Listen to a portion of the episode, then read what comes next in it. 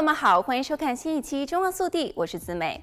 卡夫亨氏 Kraft Heinz 最近的一条推文，仅用五个字就引发了一场关于如何储存番茄酱的争论。这家食品饮料公司英国分公司在推文的开头写道：“仅供参考。”推文接着说：“番茄酱放入冰箱。”卡夫亨氏的番茄酱是该公司最受欢迎的调味品之一。该公司在六月二十七日的一条推文当中分享了这条带有大量标点符号的声明。该推文截止到七月二日已经有四百七十万人阅读。六月二十八日之后，该公司通过推特发表了民意调查，询问公众是否应该将番茄酱冷藏，或者是仅仅存放在食品储藏室当中。民意调查的结果显示，超过一万三千名参与者当中，有百分之六十三点二的答案是冰箱。与此同时，百分之三十六点八的参与者表示，他们更加喜欢将番茄酱放入橱柜里。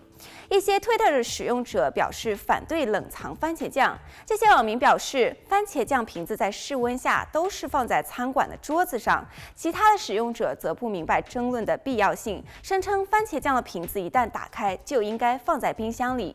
不过，早在2017年，一位推特用户通过社交媒体网站向亨氏美国公司提出了同样的问题。当时，亨氏则是回应称，由于其天然的酸度，亨氏番茄酱保质期稳定，但是开封后需要冷藏，以保持产品的品质。来看下一则消息。美国连锁药房巨头沃尔格林博兹联合公司计划在美国关闭一百五十家分店，在英国也关闭三百家，但是该公司尚未宣布将关闭哪一些商店，或者说从何时开始关闭。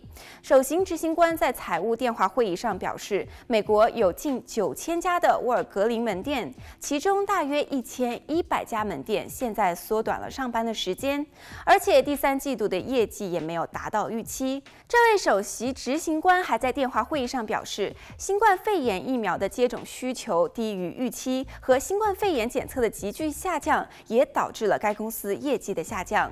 本季度只有八十万支疫苗的需求量，比一年前下降了百分之八十三。